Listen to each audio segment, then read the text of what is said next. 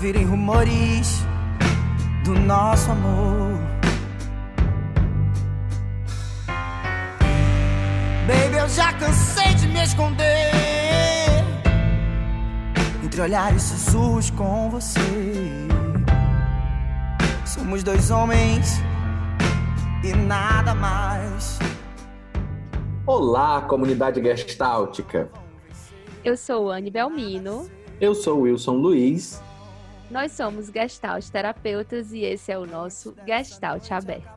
Um podcast que tem a missão de gerar bons debates acerca da Gestalt terapia, com muita arte e bom humor, sem perder a seriedade do assunto. LGBTQIA+ muitas letras que montam uma sigla que por vezes incomoda e por tantas vezes é alvo. As monas estão com a cara no sol ou querendo chutar a porta do armário, de um jeito ou de outro, buscando suas formas de existir no mundo. Há quem diga que é uma escolha, mas nos custa muito acreditar numa escolha que parece gerar tanta dor para quem assume esse lugar. Menines, hoje o papo é sério e cheio de gente que está se jogando e mostrando que há muita beleza e potência, assim como muita dor e luta além do arco-íris. Para conversar com a gente e mostrar que não basta não ser LGBTfóbico, que é preciso ser também anti-LGBTfobia, convidamos duas monas para compor a nossa conversa, que eu estou animadíssima e ao mesmo tempo ansiosíssima, temos Paulo Barros, essa pessoa querida que eu tive o prazer de conhecer recentemente, mas que tem esse olhar encantador e esse afeto em cada palavra que diz. Paulo, um prazer imenso te receber no Gestalt Aberta. Quem é você nesse aqui agora? Nossa, é... eu estou muito, muito, muito emocionado, muito empolgado de, enfim, de poder estar aqui com vocês, compartilhando, né, esse momento. Fico muito grato por vocês abrirem, né, esse espaço para para que nós possamos falar, né, sobre diversas questões aí que, enfim, ainda embora tenha se falado cada vez mais né, sobre esse assunto, mas ainda existe uma tentativa de invisibilizar, existe uma tentativa de apagamento né, quanto às nossas existências. Então, fico muito grato assim por, por ver vocês assim é, fazendo esse movimento bem diferente dentro da gestalterapia então, assim, tô só, só, só emoção aqui. Não consigo nem definir qual é a emoção que tá vindo. E para incrementar a nossa conversa, tem ela, minha querida amiga. Já estivemos juntos, né, e agora distantes, apenas próximos virtualmente, a querida Letícia Carolina. Letícia, conta pra gente. Quem é você nesse aqui agora? Olá, eu sou Letícia Carolina, sou pedagoga, arte terapeuta e estou bem animada para o nosso papo sobre saúde LGBT. Acho super importante discutir essas questões a partir da psicologia, a partir da gestalt, a partir de vários referenciais que a gente pode utilizar para ampliar a nossa sensibilidade e a nossa humanidade. Então, espero que todo mundo que esteja aí nos ouvindo goste bastante, porque nós aqui já estamos amando. Gente, que coisa linda! Essa emoção dessa apresentação. Eu acho que anuncia, né, que vai ser um episódio muito potente, porque temos um convidado e uma convidada muito militantes e que fazem trajetórias assim muito muito fortes, muito marcantes, né? Cada passo é um passo de, de existência, né? De uma existência fincada mesmo no eu sou, né? No eu existo e eu quero que mais pessoas existam, né? E eu quero lutar por essa liberdade de simplesmente ser, né? Que nos foi roubada, né? A gente sabe do quanto é duro viver esses processos de colonização. E uma das colonizações mais cruéis que eu acho é a colonização dos corpos. E aí eu queria abrir a nossa conversa com um trechinho que eu pesquei do Caio Fernando Abreu, que foi um escritor que eu li muito na minha adolescência, né, no começo da minha juventude. E eu vou ler para que ele possa nos acompanhar um pouco, né, nesse início de episódio. Tudo isso dói, mas eu sei que passa. Que se está sendo assim, é porque deve ser assim e virar outro, outro ciclo depois. Para me dar força, escrevi no espelho do meu quarto. Tá certo que o sonho acabou, mas também não precisa virar pesadelo, não é? É o que eu estou tentando vivenciar. Certo, muitas ilusões dançaram, mas eu me recuso a des descrer absolutamente de tudo eu faço força para manter algumas esperanças acesas, como velas. Também não quero dramatizar e, e fazer dos problemas reais monstros insolúveis, becos sem saída. Nada é muito terrível. Só viver, não é? A barra mesmo é ter que estar vivo e ter que desdobrar batalhar um jeito qualquer de ficar numa boa. O meu tem sido olhar para dentro, devagar, ter muito cuidado com cada palavra, com cada movimento, com cada coisa que eu que me ligue ao de fora, até que os dois ritmos naturalmente se encaixem outra vez e passem a fluir. Porque não estou fluindo. É... Esse trecho, assim, eu não sei em que contexto o Caio F escreveu, mas eu acho que ele traz é, pontos muito importantes para a nossa conversa, né? O primeiro a gente falava agora pouco, né? Antes de começar a gravar, que era do meu receio de usar qualquer palavra que pudesse ferir a existência de vocês. Eu jamais quero, do meu lugar, ferir ninguém, né? Então, é, eu sinto que há dores que são muito singulares de quem tem existências em um mundo muito avesso à diferença ainda, no mundo muito normótico, muito normatizado, muito cheio de caixas, né? E há uma tentativa, às vezes até muito sutil, outras vezes mais grotesca, de manter a colonização, de manter os, os corpos presos, de manter as existências domadas. E nós sabemos que não há mais espaço para isso. Nós não queremos isso. Né?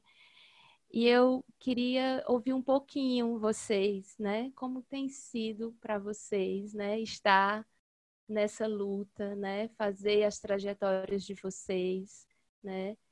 E, e como que também esse texto toca, porque eu acho que pode ser um, um bom começo para a gente conversar sobre saúde LGBTQIA+, com um autor, né? Que para mim é, tem em seus escritos a dor de um corpo que foi muitas vezes, né, violado, de apedrejado. É, então, eu acho que é bem interessante a gente pensar as nossas trajetórias, né, a partir de múltiplos lugares, né, de múltiplos locais, né. Isso é bastante interessante, né? A, a Wani começou com uma, uma história, com um poema, né? E, e eu trago uma outra figura para a gente pensar um pouco essa, essa dimensão das nossas trajetórias, né? Que é um, um acaba sendo uma indicação de livro também, né? Para que é o livro Habitantes de Babel do Jorge Larossa e do Carlos Sclia, né? E eu gosto muito dessa metáfora de Babel porque ela fala muito do modo como nós somos diferentes, né? E o modo como algumas tradições encaram as diferenças como algo que deve ser aniquilado, inclusive como algo que é uma maldição, porque para a narrativa de Babel, o fato de todos começarem a falar línguas diferentes era um castigo, era uma grande maldição, né? E, na verdade, a gente deve entender que essas múltiplas línguas que nós temos e que nós criamos e estes múltiplos lugares que nós é, de que nós somos, de que nós passamos, né? Essas diferenças elas podem nos potencializar, né? Então eu eu desde a infância é, experimento diferentes lugares da diferença, né? Por ser travesti, por ser gorda, por ser negra. Então esses lugares eles acabam criando outros lugares quando eles se encontram, quando eles se intercruzam, né? Então a minha trajetória de, de resistência, ela é uma trajetória que vem mesmo desde a infância, porque é quando eu vou é, sofrendo uma série de violências e quando chega numa idade mais da, da vida adulta, eu acabo entendendo que politicamente é importante que eu fale sobre essas violências, né? Principalmente, e é um aprendizado falar sobre essas violências, né? A Audre Lorde tem um texto belíssimo em que ela vai contar que o silêncio ele não nos protege, né? Então a gente, para nós aprender a falar das nossas dores é algo muito terapêutico, né? E não só aprender a falar das dores com profissionais que são formados para isso, né? Mas até porque a primeira conversa que a gente precisa ter uma conversa muito mais interna é quando a gente começa a pensar sobre o que nos passou, sobre o que nos viveu e a gente começa a elaborar isso internamente para que isso possa ser externado de um outro modo. Então romper com esse silêncio é um ato de denúncia, já é uma forma de militância, né? Para além das outras militâncias que nós exercemos a partir de grupos sociais, né? Grupos politicamente organizados, né? Mas eu acho que toda bicha, que toda travesti, que toda sapatão, quando ela decide se assumir publicamente, aí falo dessa questão mesmo de, de se assumir, é, no sentido de se posicionar é, nos lugares, claro, aqueles, aqueles e aquelas que podem, porque a gente precisa entender que nem todos se sentem confortáveis e principalmente seguros para fazer isso, né? Mas toda bicha, toda sapatão toda travesti, toda bissexual, né? É, quando se assume é um grande ato político né? O nosso corpo ele é político, então performar uma corporeidade LGBT é extremamente político. Então existem várias formas de, de se pensar essa resistência e de fazer política a partir das nossas experiências. Que lindeza. É, me peguei pensando também assim bastante na, na, na minha trajetória. É, hoje mais cedo estava não tenho falado bastante sobre esse autor em, em lives, em rodas de conversa. Estava lendo um texto sobre o Preciado de um livro novo dele que vai sair, é, que vai ser lançado daqui mais uns, uns dias. E ele falou algo assim no, no, no, texto e que agora a Letícia falando também assim voltou, né, o que eu estava lendo, é, numa conferência que ele deu para para uma galera da psicanálise, e aí ele diz o seguinte, que quando ele era mais novo, é, não foi a psicologia e nem a psicanálise que, que o salvaram, que o ajudaram, né? Mas sim é, as leituras de autores e autoras feministas, né? De, enfim, poesias, e aí eu fui, fui pensando aqui também né, do, do, no que é que me salvou nesse período de infância, nesse período de adolescência, e a primeira coisa que me veio foi é, as divas pops. o quanto que eu gostava de ouvir, o quanto que eu me identificava e por vezes ficava trancado dentro do quarto ouvindo, ouvindo alguns vídeos ali repetidas vezes, né? E querendo experimentar muita coisa, mas sempre com muito medo. Mas ao mesmo tempo, por mais que eu não não fizesse, mas eu estava experimentando, em algum nível eu estava experimentando, né? Então a música, né? É, então quando a Wani começa né, com Caio Fernando, enfim, é, é, vem isso, assim, a, a, realmente, assim, o que, o que me ajudou muito, o que me salvou bastante nesse período de infância e adolescência definitivamente foi a arte, né? Poder ouvir essas músicas, essas performances, né, de mulheres tão, enfim, é, controversas e tão criticadas né, por outras pessoas. Eu sempre, sempre, assim, o, o o feminino para mim sempre foi foi algo muito forte assim foi algo o feminino me salvou né? na verdade está me vindo isso agora né é, mulheres me salvaram né as minhas amigas né a minha mãe também que sempre do jeito dela esteve ali do meu lado e que depois foi cada vez mais é, se fazendo presente também é, é a partir do momento que eu fui conseguindo falar para ela também né sobre a minha sexualidade e claro depois a psicologia né? É, tem, não, não por acaso fiz psicologia e depois é, encontrei a gestalterapia, né? Então, encontrar a gestalterapia, por mais que não tenha sido lendo um texto que falasse sobre sexualidade, mas de alguma forma falava, falava. Não especificamente sobre sexualidade, mas falava. Falava sobre. A, a, eu me senti muito acolhido, assim, lendo os primeiros textos de gestalterapia, né? Então, hoje para mim é, é, é, isso, assim, eu tento utilizar a gestalterapia como uma forma mesmo de como algo que pode possibilitar essa transgressão, como algo que, né, como um, um meio, né, para que nós possamos ser mais autênticos, né, ser mais autênticos, mais autênticas e e hoje, hoje a Gestalt ela tem um papel muito importante na minha trajetória, na minha vida.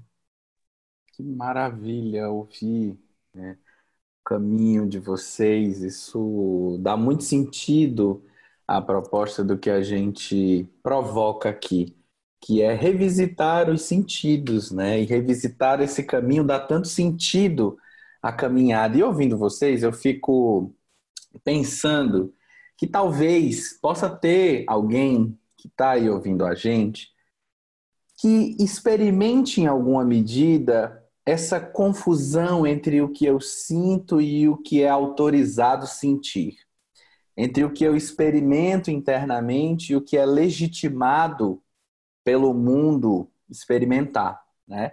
E fico com vontade de ouvir de vocês algo que, inclusive, eu já me embananei muito, né? E estudo para isso, para não errar, que é Diferencie para a gente gênero, expressão, identidade, sexo, sexualidade.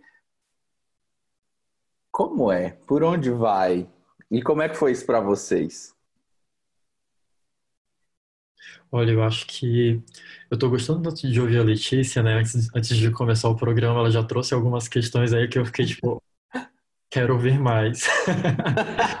Lançou a bola, Letícia. Vamos ver se você puder começar. se a gente puder Tranquilo. dividir essa... Tranquilo. Né, esses questionamentos, mas daí eu queria poder começar te ouvindo também, assim. Eu acho que é uma estrutura bem didática da gente é, é, levantar algumas reflexões e algumas diferenças, né? Eu acho que dentro de um universo acadêmico também que a gente fala, né? Por exemplo, com certeza colegas acadêmicos poderiam me criticar se eu dissesse agora que, que gênero e sexualidade são a mesma coisa, né? De certo modo, são categorias distintas quando nós pensamos academicamente, né? Mas a gente deve entender que tudo, para mim, academicamente, tudo faz parte de uma, da questão de gênero, né? Tendo em vista o que a Judith Butler coloca, de que é o gênero que produz o sexo e, consequentemente, o gênero também está relacionado aos modos pelos quais nós vivemos a nossa sexualidade. Por por ter essa dimensão da sexualidade, eu acho que seja coerente a gente entender que há essa dimensão mais sexual e afetiva, e há isso que o gênero define de modo mais específico, que é o modo pelo qual nós nos definimos, né? É, então, tu faz parte do gênero. Quando a gente fala em expressão de gênero, em identidade de gênero, é um modo didático, mas o nome gênero está nesses dois componentes, não por acaso, né? Então, expressão de gênero é como eu me expresso socialmente a partir de referenciais que são lidos é, macroestruturalmente como masculino ou como feminino, porque na verdade essa dimensão da expressão de gênero ela está muito associada àquilo que é determinado socialmente como masculino e como feminino. E aí a gente vai ter, por exemplo, a gente acaba dizendo que essas referências elas não dão conta, porque nós temos aí, por exemplo, uma comunidade que se define como a gênero que está crescendo muito muito, né? Pessoas que realmente não querem ser entendidos como homens e nem como mulheres e que contestam a ideia de que existam apenas essas duas definições. Então, por mais que estruturalmente a gente entenda que masculino e feminino são campos separados e que fazem muito sentido nas nossas experiências, inclusive na minha, que me sinto uma mulher, né, que sou uma mulher. Então, por mais que eu entenda a dimensão de que é necessário entender o que é identidade de gênero e o que é expressão de gênero, eu costumo dizer que nós devemos trabalhar com essas categorias anunciando o fim delas. Eu acho que a gente deve entender que no mundo em que nós vivemos ainda faz sentido se afirmar homem e se afirmar mulher, mas o mundo em que, que nós precisamos construir é um mundo onde não haja esse tipo de referência, onde o gênero não seja um marcador social, onde o gênero não passe por qualquer forma de hierarquização, pensado a partir de nenhum referencial, mas principalmente não pensar gênero numa relação direta com os nossos genitais, né? Porque é isso que o Foucault colocava e que a Judith Butler, na verdade, vai colocar também de outro modo, né? Foucault, para Foucault, não existe é, sexo a priori. O próprio Foucault vai dizer que, na verdade, é o dispositivo da sexualidade que cria o sexo. E ele fala que cria o sexo e fala o dispositivo da sexualidade porque nós precisamos nomear. Mas a verdade é que não existe sexo, não existe sexualidade, não existe gênero anterior a qualquer prática discursiva. Então, é, são todas convenções sociais o que nos leva a entender que gênero é uma ficção é uma ficção muito real, é uma ficção que mata mulheres diariamente, que mata travestis diariamente. Então, o, quando eu digo que gênero é uma ficção, eu não estou ignorando os efeitos reais dessa construção no nosso mundo contemporâneo, mas eu estou querendo afirmar que essa construção ela pode ser desconstruída, ela pode ser desfeita, ela pode ser negada, inclusive, oxalá permita, ela vai deixar de existir. Eu acho gente precisa trabalhar muito nessa, nessa, nessa compreensão. Né? Acho que Paulo pode falar um pouco mais sobre a dimensão da sexualidade, da orientação sexual. Eu acabei me centrando mais no gênero, né? Eu, eu quero dizer que assim, é, você está dando aula online porque, né, quero.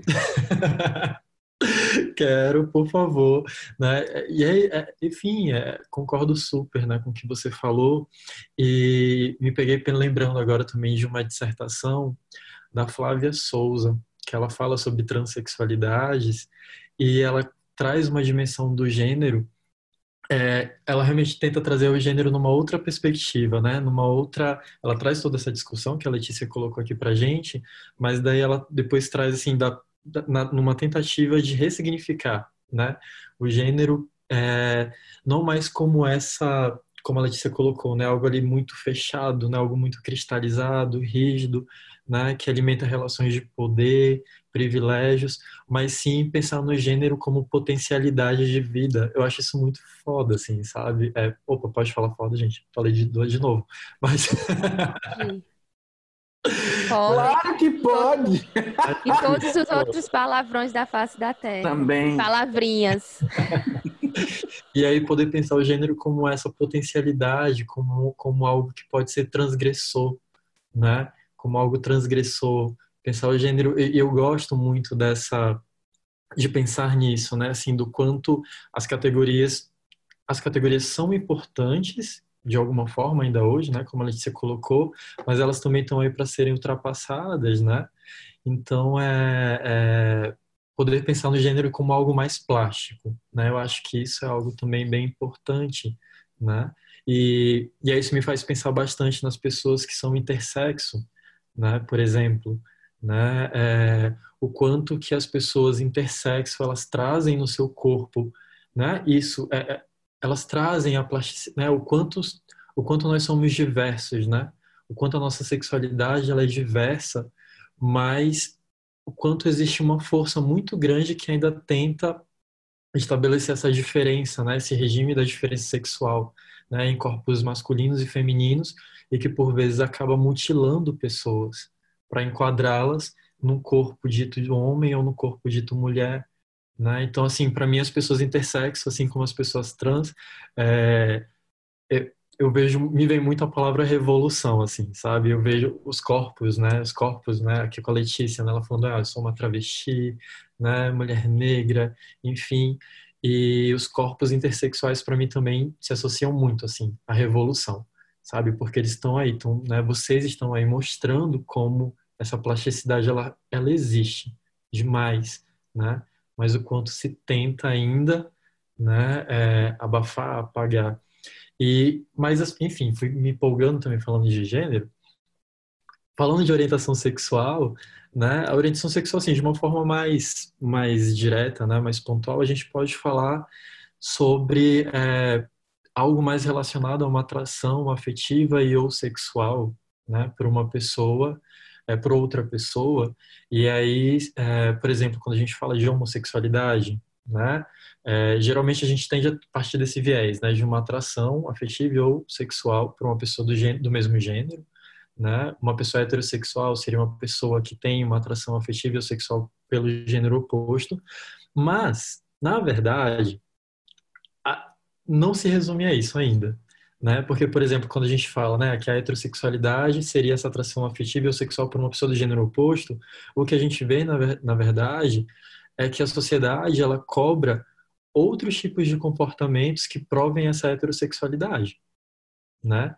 E que vão para além dessa questão da atração e do desejo, né? Então, dependendo da, da música que você gosta, dependendo do, da forma como você pensa, dependendo da forma como você se porta, né? As pessoas já vão te ler como heterossexual ou homossexual, né? Então é a gente usa essa, esse, conceitua dessa forma, mas é algo que vai além, né?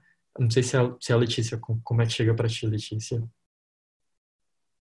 Eu acho que é isso mesmo, assim, assim como o gênero, também acho que a orientação sexual é uma é um termo bem didático para a gente entender o modo como a gente orienta, e na verdade há um bug no sistema com a, né, nas orientações sexuais quando pessoas trans se reivindicam dentro de um outro gênero, porque na verdade, por exemplo, homens heterossexuais que não se interessam por travestis, né? Então, assim, ou por mulheres trans, né?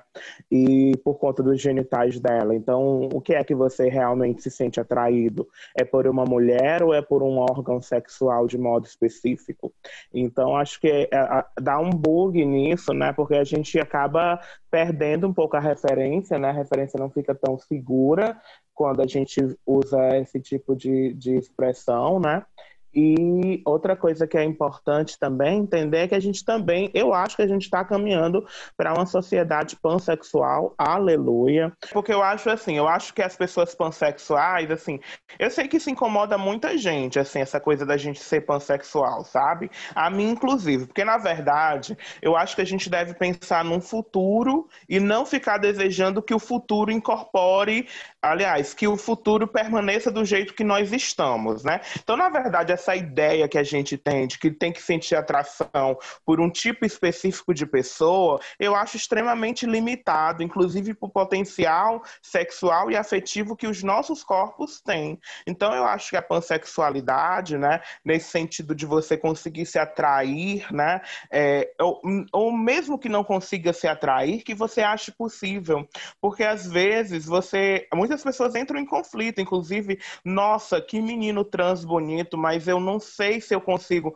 Cara, como assim? Não sabe que consegue o quê? É, um, é o seu corpo e é outro corpo. Vamos explorar esses corpos, sabe? Eu acho que, que nós temos um material rico de experimentação, que é o nosso corpo, que é a nossa subjetividade. E quando a gente traz um debate tão um, é, unidirecional, a gente está limitando todo um potencial de prazer, inclusive erótico. Isso está na história da sexualidade, quando a gente vai dizer que apenas o pênis e apenas a vagina são órgãos sexuais. Na verdade, todo o nosso corpo é um grande órgão sexual, né? Então a gente consegue estimular o nosso corpo de diversas formas e com diversas pessoas, né? Por exemplo, quantas mulheres heterossexuais estão descobrindo prazer agora de penetrar os seus maridos a partir de dispositivos, né, é, de dildo, né, de, de consolos, né, e seus maridos heterossexuais aceitam ser penetrados por uma mulher heterossexual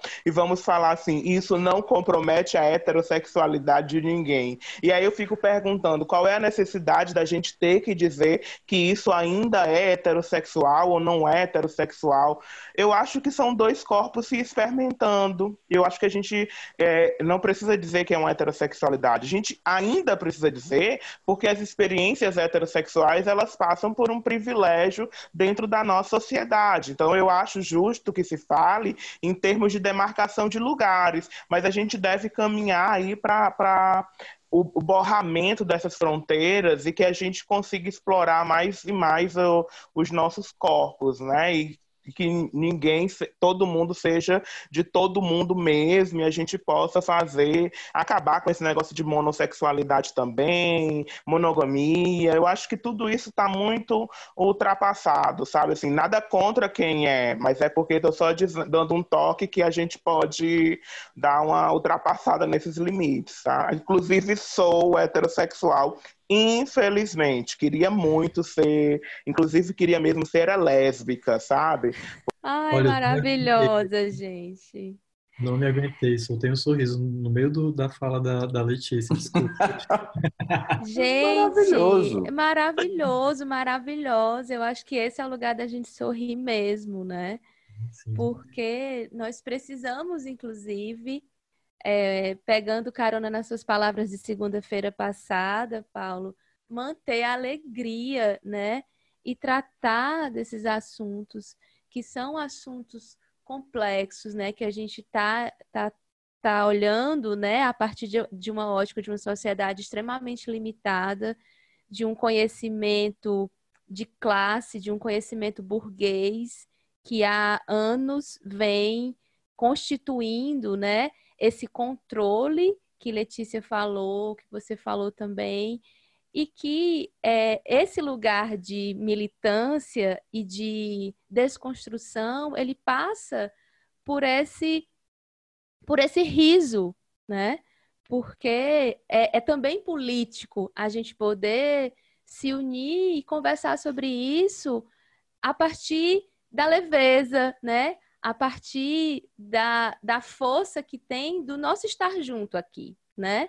Que somos quatro corpos diferentes, mas extremamente conectados nesse movimento de, de construção de um novo, que a gente não sabe qual é, mas a gente espera que seja um novo mais acolhedor, né? E aí eu, eu trago essa essa fala que, que ficou aqui piscando para mim enquanto vocês falavam. É, eu faço força para manter algumas esperanças acesas, que é do texto do Caio F. Porque, de fato, quando eu olho para alguns movimentos políticos e sociais que a gente vivencia hoje, é, eu faço força para manter as esperanças acesas. E encontrar vocês é uma forma de manter essa esperança porque vocês estão trazendo para mim, né, substância de algo que eu pensava de uma forma assim muito introdutória, assim. Até falei na segunda-feira passada, eu tenho um sonho que um dia a gente possa ser pessoas, né? Que a gente não precise mais dessas nomenclaturas que nos distanciam de certa forma né? Porque no, no fim das contas nós somos seres, nós somos pessoas que nos que se relacionam, que se afetam, que se tocam e que, e, que trocam também, né?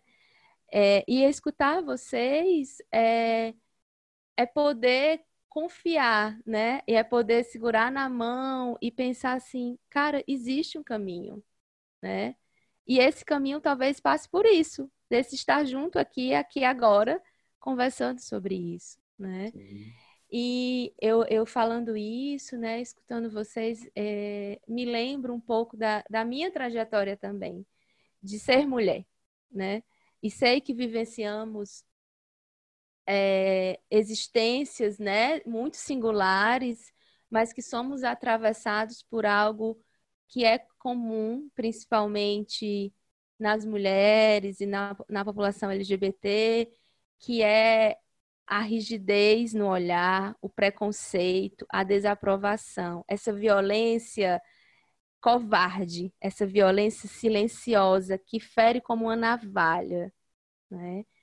E aí, é, acho que militar, inclusive, contra esse olhar aprisionante, dizer não, o seu olhar não vai me constranger. Eu existo, eu sou, eu resisto, estou aqui, né? E, e, e somos parte desse todo, né? E somos diferentes e somos iguais, né? Somos equiguais, né? Estou acabando de inventar essa palavra, né? E, e para mim tem sido uma, uma desconstrução mesmo, né? Habitar meu, meu corpo mulher, né? Com todas as minhas raízes, com a minha ancestralidade, trazendo a força das mulheres da minha vida e entender que esse corpo, ele é um lugar sagrado, é, que ele não pode ser é, violado de nenhuma forma. Eu não aceito essa violência né? E aí queria é, escutar um pouquinho vocês sobre isso, né? Sobre como tem sido para vocês os estudos e as vivências em torno da corporeidade, né? E da militância contra as violências que a Letícia lembrou tão bem, né? Que não só machucam, mas que matam, né? E aí nesse momento eu tenho vontade de dizer, é, Dandara, presente, né? Tenho vontade de dizer Renato Russo presente. Tenho vontade de dizer tantas outras é, mulheres gays, lésbicas, travestis, trans e toda uma população, né? Que tem seus corpos continuadamente é, violados presente. Beleza. É, Wani, é, faz pouco tempo é, que eu tenho tenho estudado cada vez mais assim sobre infâncias desviantes. Né? Então, assim, quando você fala sobre corpo, né, é, me veio muito forte agora nesse momento os corpos infantis, né, e o quanto que essa violência ela se faz muito presente desde muito cedo, né? nas nossas vidas e às vezes até mesmo antes de nós nascermos. Então, é, as crianças desviantes, crianças marginais, crianças queer, crianças, enfim, transviadas, elas existem, né? E não faço atendimento com crianças, porém os adultos que eu atendo, né, LGBTQIA+, eles trazem muitas lembranças, eles trazem muitas memórias. Né? Agora, recente, antes do encontro com você estava falando, estava numa live falando sobre crianças desviantes e isso me chama muito a atenção, né? Porque eu fico pensando assim, ah, que muitas vezes é, nós acabamos atendendo atendendo adultos que já estão muito machucados, né?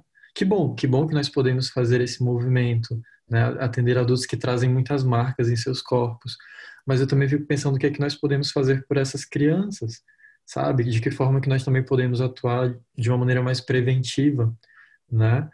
Porque é, esse, de novo, né, esse regime da diferença sexual, e aí como o Preciado coloca, ronda os corpos meigos desde muito cedo, ronda os berços, né?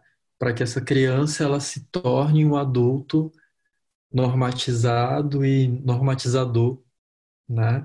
Então, é, esse controle sobre o corpo se faz muito importante para esse regime, né? Para esse regime que tenta controlar, que tenta, tenta moldar, é, que tenta, enfim, acabar com a nossa espontaneidade de alguma forma, com esse riso, né? Com esse sorriso.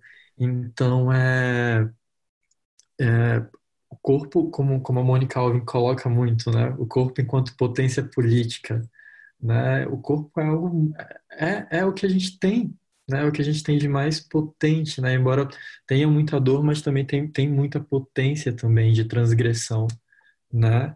E me peguei lembrando também, inclusive agora até de uma de uma situação assim de atendimento do uma vez dando voz, né? Ah, se você pudesse dar voz para esse cabelo, né? E a pessoa foi trazendo quanto esse cabelo servia como uma forma de lutar contra esse regime, sabe? Assim, como uma forma de resistir a esse regime, né? Então, e que é o que, por sinal, eu estou tentando deixar também crescer aqui meu cabelo, até para poder.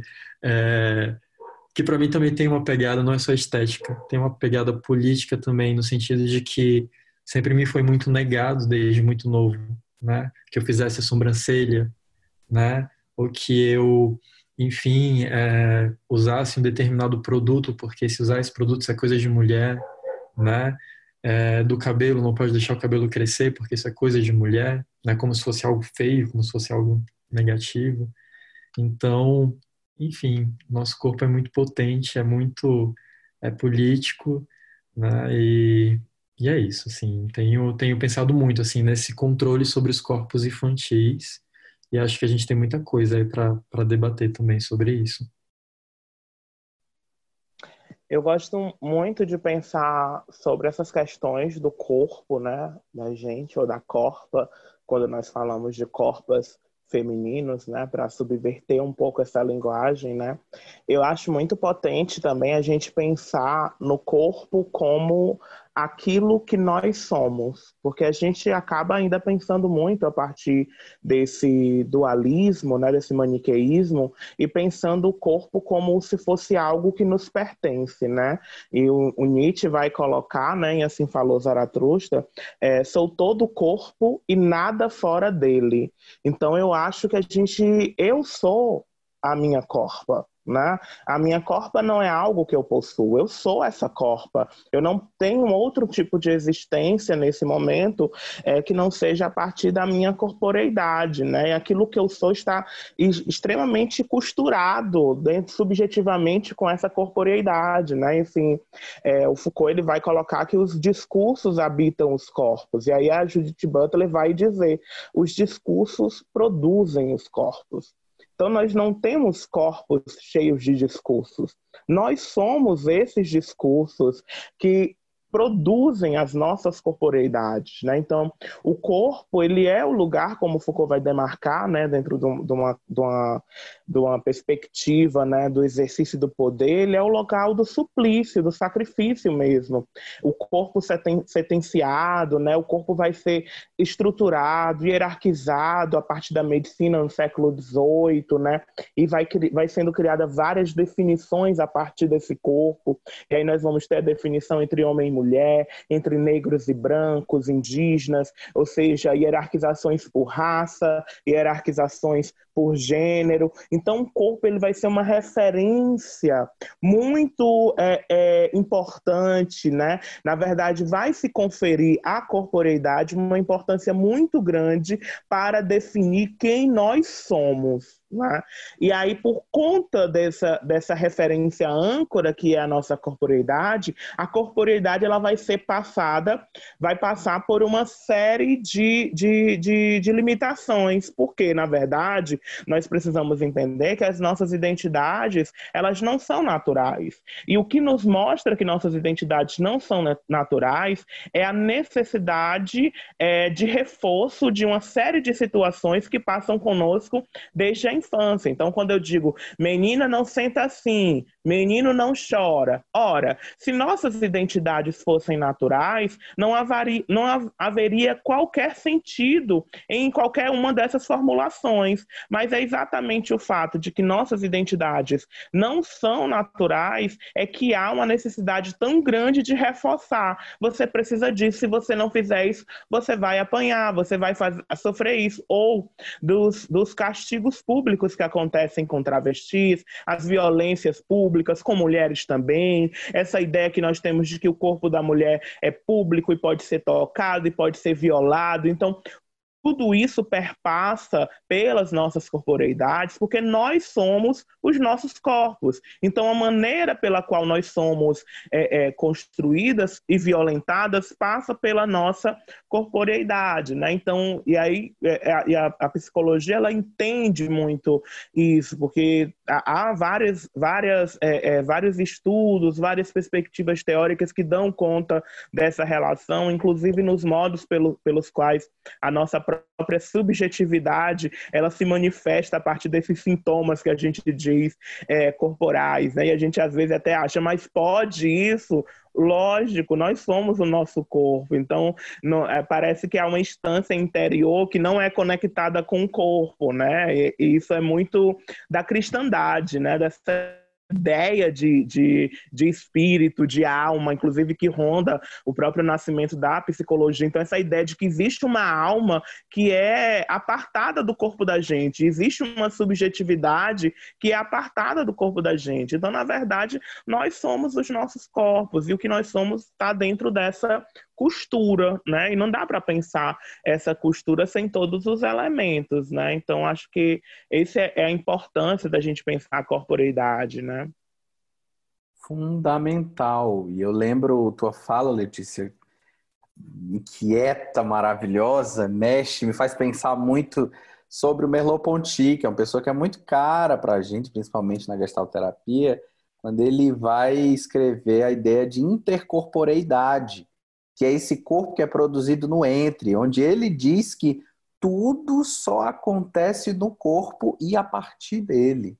Né? Então é exatamente esse lugar, porque eu fico pensando, porque se nós tivéssemos um corpo e em algum momento ele nos incomodasse, nós simplesmente poderíamos deixar de ter, já que é algo que nós temos, né? Nós abandonaríamos, nós trocaríamos mas nós somos o próprio corpo. Então, até que ponto é buscar esse lugar de identificação, né, e não de abstenção daquilo que eu acho que é ou não, né? Faz sentido o que eu estou dizendo? Perfeito, né? Assim, eu não tenho estudos na área do, do Merleau-Ponty, né? Mas é, a minha, minha, entrada com, com as questões corporais se dá mais com Judith Butler, com o próprio Paul Preciado, Foucault, Le Breton, né? É, Marcel outros autores, né? Mas é, é, quando eu comecei a estudar as questões do corpo, né? Me falaram do Merleau-Ponty, que tem uma, é, é, tem uma perspectiva que é muito interessante também. E quando eu te ouço falar faz completamente é, é, sentido mesmo, porque eu acho que é isso, a gente tem que pensar muito esses lugares do entre, né? Porque na verdade o mundo ocidentalizado, né, esse pensamento eurocentrado, ele criou várias divisões, né? De certo modo é justificável, porque as ciências estavam nascendo então, elas precisavam delimitar bem essas categorias. O grande prejuízo é que a gente separou tudo. E eu acho que agora é, é, o que nós estamos tentando fazer é nos reencontrar com esse todo, que é esse universo que foi separado em uma série de caixinhas, né? Então, a gente acaba criando muitos limites, né? E aí a gente está nesse processo de superação dessa ciência positivista, cartesiana que metrificou o nosso mundo em uma série de caixinhas e que agora a gente está desconstruindo tudo isso para ter uma compreensão mais complexa, mais holística, mais sensível é, de si e do mundo, né? Então acho super massa mesmo. E te ouvindo também, Wilson, daí me, isso me, é, a tua fala me fez lembrar também de novo da dissertação da Flávia que ela é gestalterapeuta também, do Rio de Janeiro. Ela é orientanda da Mônica, né? E ela fez uma dissertação que é sobre transexistência, errância no corpo, gênero em trânsito. E aí tem um trecho dessa dissertação dela que ela fala bastante do Merleau-Ponty. E aí vai fazendo essa associação em relação às existências trans.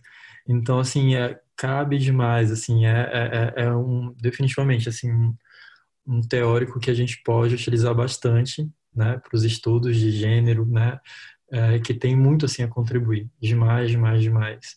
Né? Então, fica até a dica aí dessa leitura, né? Eu sei que vocês falaram que vocês vão perguntar depois sobre dicas de leitura, mas daí já deixo também essa leitura da Flávia, que ela é uma, uma, uma mulher incrível, assim, que agora está no doutorado, também fazendo a propaganda da Flávia, está no doutorado lá no Rio e também segue fazendo essa discussão sobre transexualidade e tal, e com fenomenologia, gestalterapia.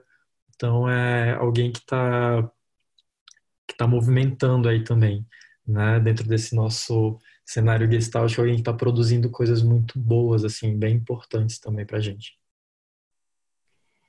E aí vocês falando sobre isso, é, principalmente esse teu comentário final, Paulo, né? Assim, de falar de uma pessoa que tem a, se aprofundado nos estudos, e aí temos você e Letícia aqui, que, que realmente tem mergulhado em autores que trazem interlocuções muito interessantes e que saem daquele senso comum, né? Das categorizações, né?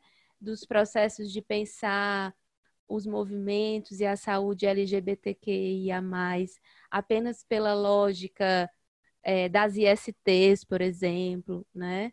E aí eu chego num ponto que eu acho que, que é interessante a gente conversar, porque o episódio ele também tem essa proposta de aquecer discussões, né? Nós não temos jamais a ideia de encerrar ou de abarcar um, um, tema que é, que é tão profundo e tão amplo, mas eu acho que, que são pontas que a gente vai costurando e que algumas vão ficando soltas para que cada um possa pegar e seguir com seus estudos, né? E aí eu chego num lugar que é de pensar as políticas públicas. Né? Eu confesso que eu não, que eu não estou por dentro né, das políticas públicas de saúde.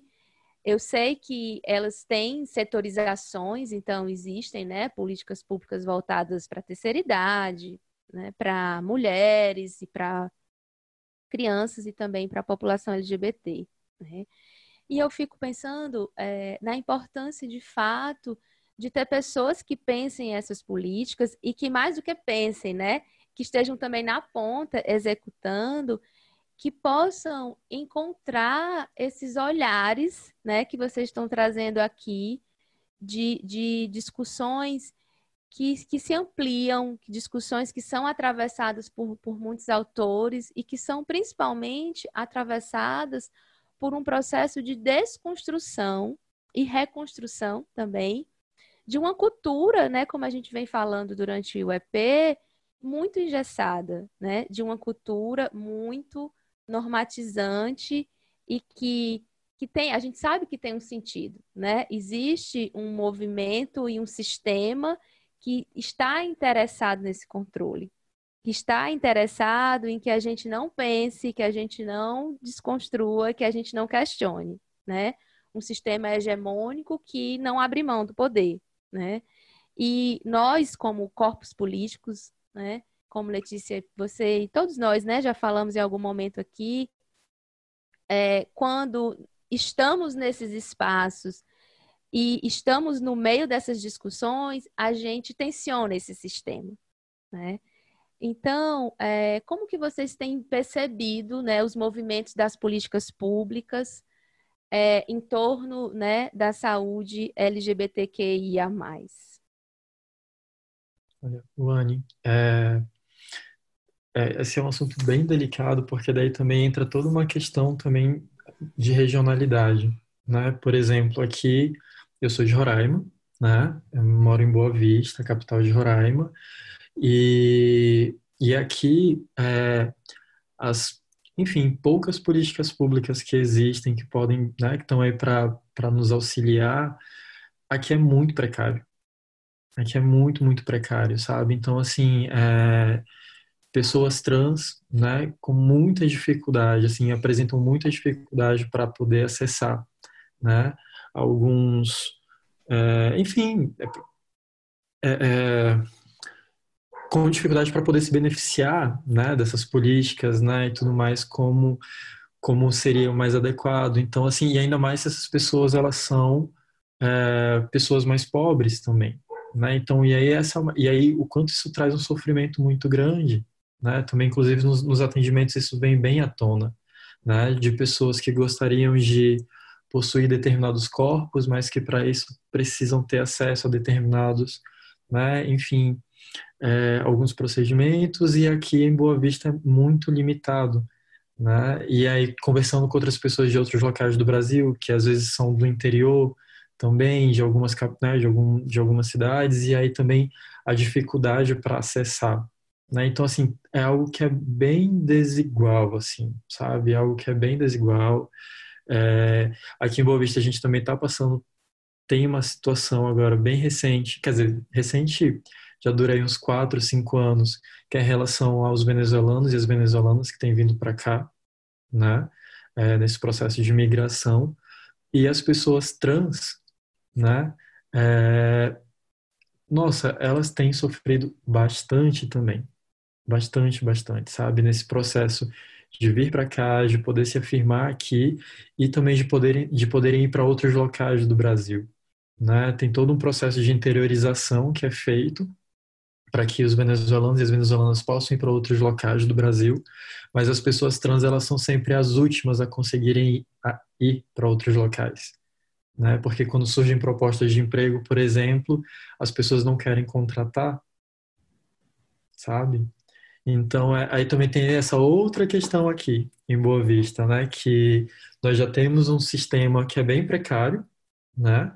E aí, com a vinda dos venezuelanos e das venezuelanas, ao invés de ter um maior investimento né, para poder acolhê-los e acolhê-las, aí entra todo um jogo político, enfim, toda uma questão aí de, na verdade, rejeitá-los mais ainda, sabe? De colocar a culpa neles, são eles que estão sobrecarregando, são eles que estão. A gente vai entrar já no outro assunto, mas, é...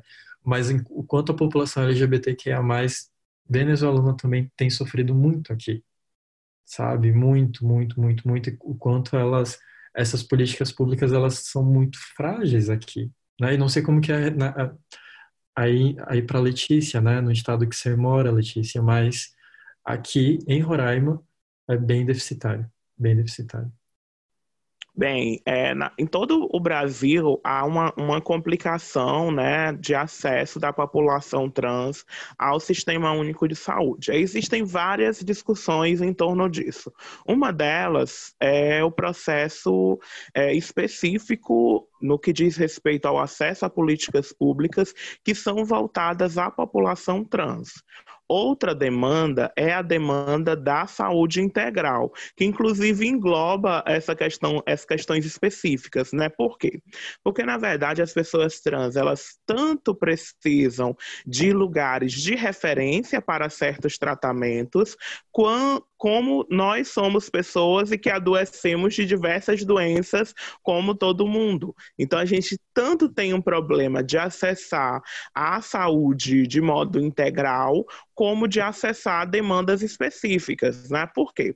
A gente acaba, quando fala muito de saúde da população trans, em especial, focando muito nas questões ambulatoriais e de processos é, cirúrgicos, que de fato são uma grande demanda para a população população trans, né? A gente não pode de forma nenhuma é, é, menosprezar essa dimensão, até porque se você conversar com uma pessoa trans, pelo menos dúvidas em relação a esses processos ela poderá ter, porque não necessariamente uma pessoa trans precisa passar por hormonização ou por é, qualquer procedimento cirúrgico, mas geralmente nós temos dúvidas sobre isso.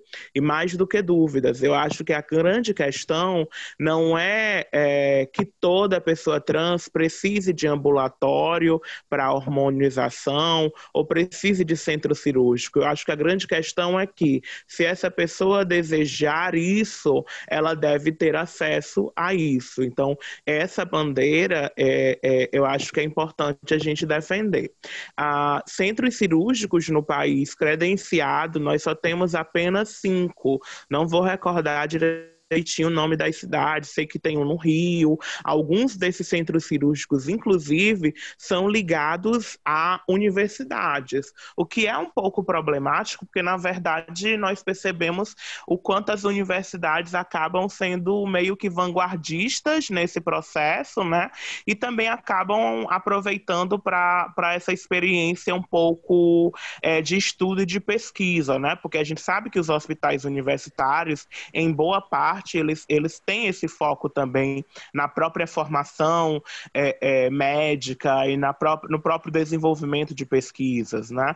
Então, na verdade, nós estamos atrás de, de centros cirúrgicos não para sermos pesquisadas, né? Mas acaba acontecendo, de certo modo, como professora universitária, não posso dizer que é importante a dimensão da pesquisa para que o atendimento possa ser melhorado, né? Desde que a gente não seja vista como cobaia de experimentos médicos, né?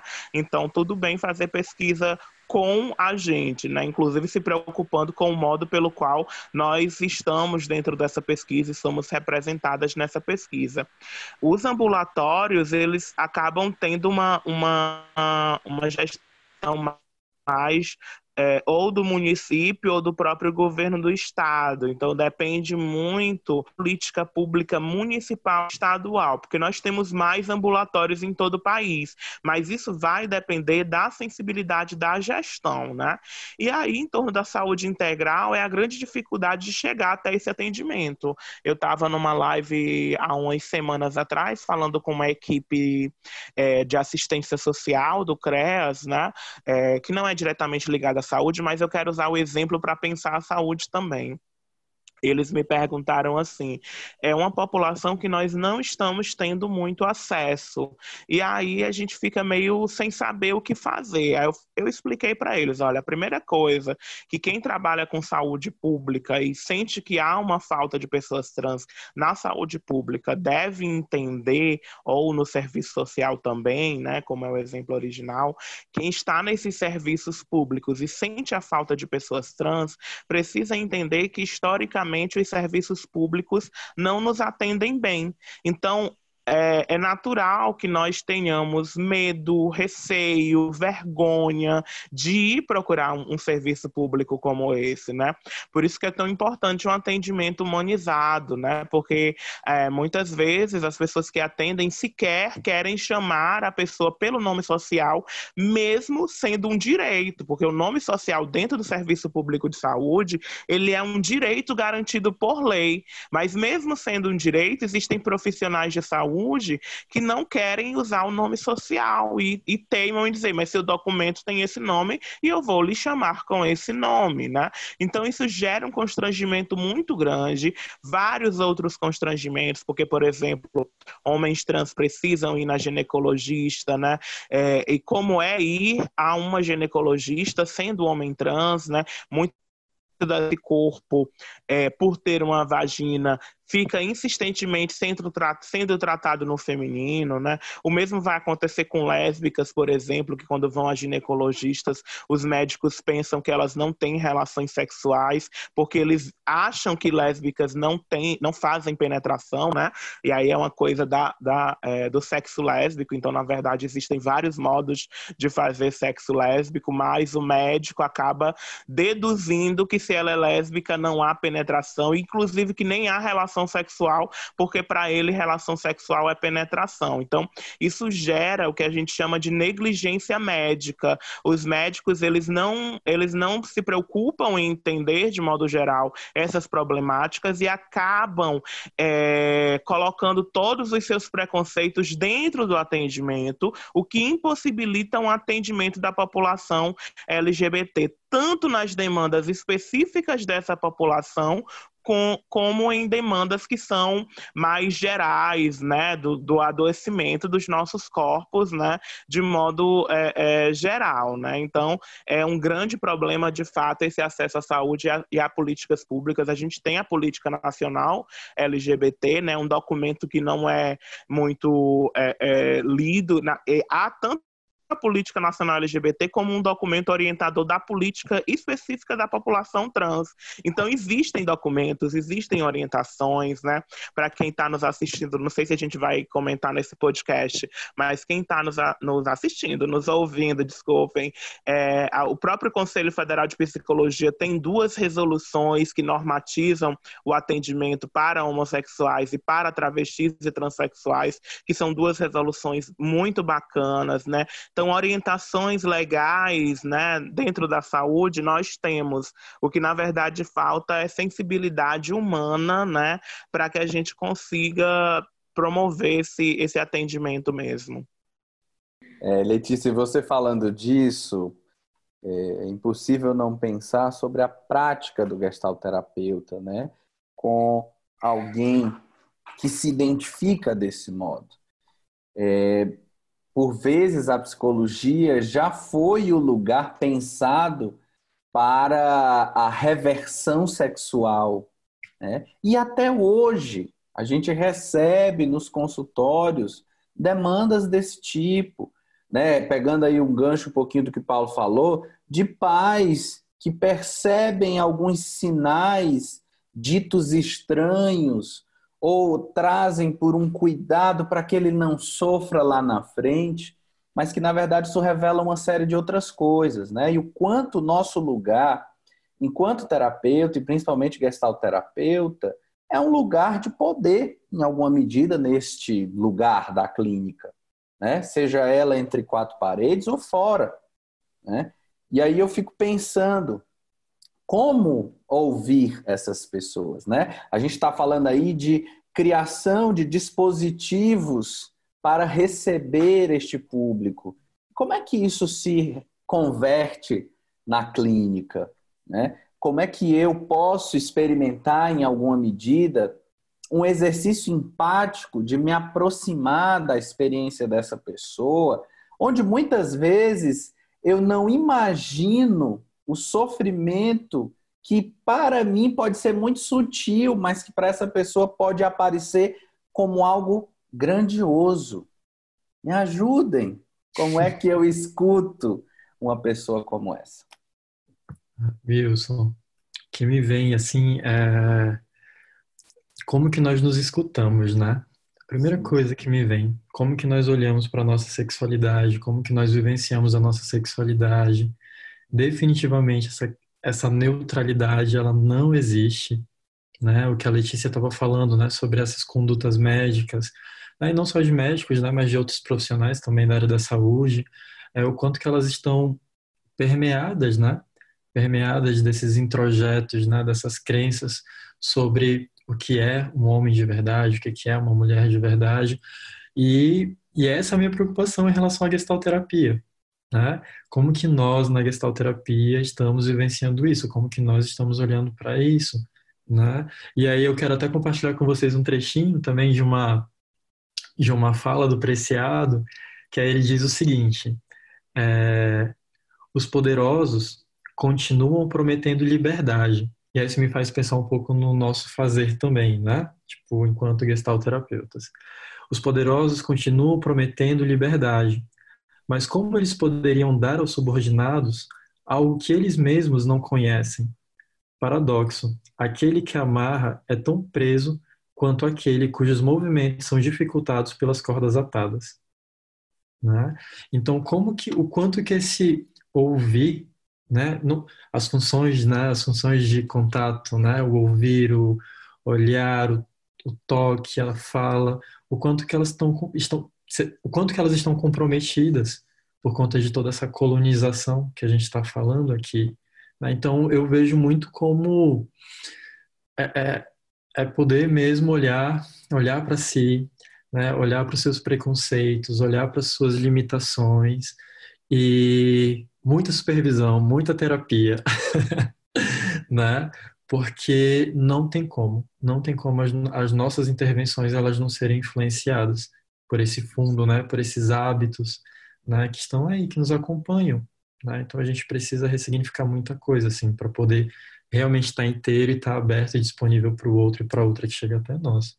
É. E eu ouso dizer, sabe, Paulo, de modo muito ousado mesmo, eu acho que mais do que ressignificar é reconhecer-se, né, nesse lugar. Eu acho que é assumir no campo, é, é, é expor isso para o outro, né, de que isso me atravessa, isso me chega assim, né? Essa conversa, por exemplo, que a gente está tendo aqui nós quatro, me faz pensar muita coisa, assim, me amplia uma série de compreensões e o quanto falar disso, do medo de errar, do medo de ferir o outro, como a Wani começou falando, é importante, né? É a nossa prática autêntica da experiência de conseguir ouvir alguém a partir disso. Como é que eu peço para alguém falar aquilo verdadeiramente se eu não revelo a verdade que eu alimento sobre aquela pessoa que está sofrendo na minha frente? se eu não consigo falar que é difícil ouvir, que ouvi-la me remete a experiências X, Y, Z. Se isso não se revela, isso vai ser sempre um engasgo. E o outro, por mais que não saiba dizer o nome daquilo, vai ser sempre uma experiência pela metade. Vai ser sempre uma. Meu terapeuta é estranho. Né? Não, não sei, parece que tem algo, né? Então, isso obviamente vai se manifestar no campo. Então, eu penso que falar isso é importante, né? Abrir espaço é muito importante. Só mais um parêntese, né? Uma vez lembrando, estava compartilhando numa supervisão, falando sobre, enfim, um cliente X estava trazendo algo sobre o pênis dele, por exemplo. Né? E aí eu já tinha feito vários cursos de psicossomática na gestalterapia, vamos dar voz para esse pênis, vamos dar voz para esse pau, né? E aí chegou uma hora, não conseguia propor, não conseguia, né? E aí na supervisão a minha terapeuta vira e fala, bora dar voz primeiro pro teu? É né? Isso, né? Bora é falar isso. primeiro com o teu para depois poder falar com o do outro, né? Isso. Então é é isso assim, né? O quanto tudo isso, né? Todas essas aprendizagens, elas nos limitam demais, nos limitam muito, muito, muito. E reconhecer, né? Essas limitações é super importante. Exato. Isso me lembra muito o conceito, né? De compreensão deverística, do quanto eu preciso elaborar um movimento X e a necessidade desse movimento me aprisiona nele. Enquanto eu talvez deveria estar aberto para a experiência do outro, eu estou teorizando o que, é que eu vou dizer, né? É a história de é, ouvir para responder e não estar tá aberto à experiência que está se manifestando no campo. Então, quanto mais isso vai tomando espaço, é, mais isso vai tomando corpo, consequentemente. Né? Isso me lembra muito também é, é as experiências de Peus em Esalen, as piscinas de Esalen, famosas piscinas de Esalen, né? onde as pessoas iam para lá, todo mundo na piscina, nu, e tinha necessidade de uma conexão de corpos, né? Era essa a consigna, de que essas pessoas se conectassem corporalmente. Então, enquanto Letícia ia falando, né, dessa necessidade de romper, de borrar, isso me veio, essa imagem, né, foi me vindo dessa necessidade de conexão entre corpos e não entre rótulos, que eu acho que isso mortifica a experiência que se quer viver, né? que se quer experimentar. E escutando vocês, né, assim, eu, eu revisito muitos lugares do meu ser terapeuta, né, de, de atendimento com, com lésbicas, com gays, que trouxeram né, muitas questões, inclusive dos introjetos, dos, dos autopreconceitos, né, que são questões, inclusive, é, muito dolorosas, né, que é poder ser e não se aceitar sendo porque existe uma introjeção social, familiar, enfim, muito muito profunda e que precisa realmente de um espaço de cuidado, né, para ir sendo restaurada a partir daquilo que, que brota como um sentido maior da existência de cada pessoa. Mas eu não queria me, me prolongar muito nessas, nessas minhas experiências como ser terapeuta, porque fiquei com muita vontade de ouvir a Letícia, que é do campo da educação, né, que não está nesse lugar de psicoterapeuta, mas que pode já ter passado por experiências pessoais em psicoterapias ou terapias, né? E, e te ouvir, Letícia, nesse sentido de partindo desse lugar, assim, você percebe esses espaços, né? Inclusive da arte terapia, né? Que, que nós partilhamos, né? Um, um tempo a formação. É, hoje, como espaços potentes de acolhimento para você e para as suas questões?